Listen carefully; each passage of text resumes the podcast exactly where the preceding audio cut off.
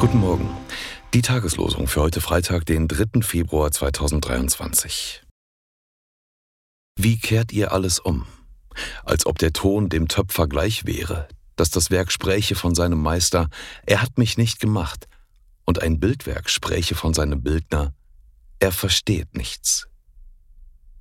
Jesaja 29, Vers 16.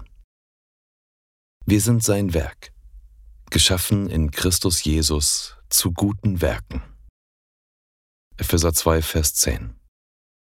Die Losungen werden herausgegeben von der Evangelischen Brüderunität Herrnhuter Brüdergemeine.